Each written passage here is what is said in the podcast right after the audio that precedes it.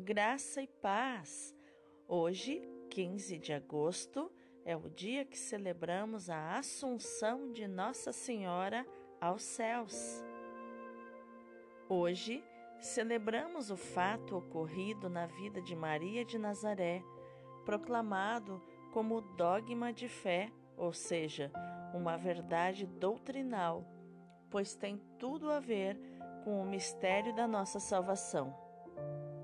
Assim foi definido pelo Papa Pio XII em 1950, através da Constituição Apostólica Munificentíssimos Deus.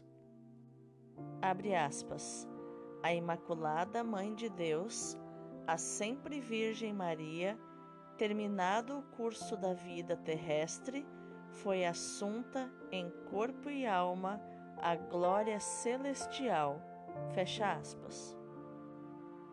Antes, essa celebração, tanto para a Igreja do Oriente como para o Ocidente, chamava-se dormição, porque foi sonho de amor.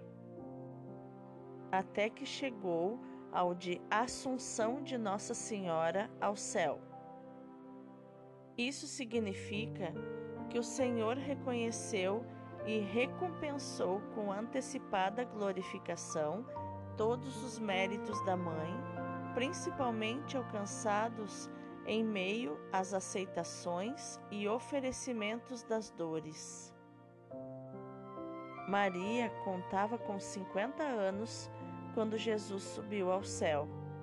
Tinha sofrido muito, as dúvidas do seu esposo, o abandono e pobreza de Belém, o desterro do Egito, a perda prematura do filho, a separação no princípio do ministério público de Jesus, o ódio e perseguição das autoridades, a paixão, o calvário, a morte do filho, e embora tanto sofrimento, São Bernardo e São Francisco de Sales é quem nos apontam o amor pelo filho que havia partido como motivo de sua morte.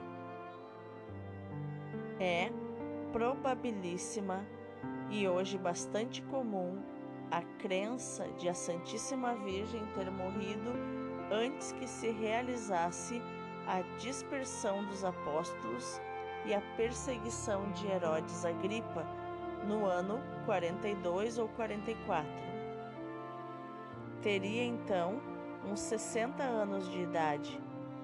A tradição antiga, tanto escrita como arqueológica, localiza a sua morte no Monte Sião, na mesma casa em que seu filho celebrou os mistérios da Eucaristia e em seguida tinha descido o Espírito Santo sobre os apóstolos.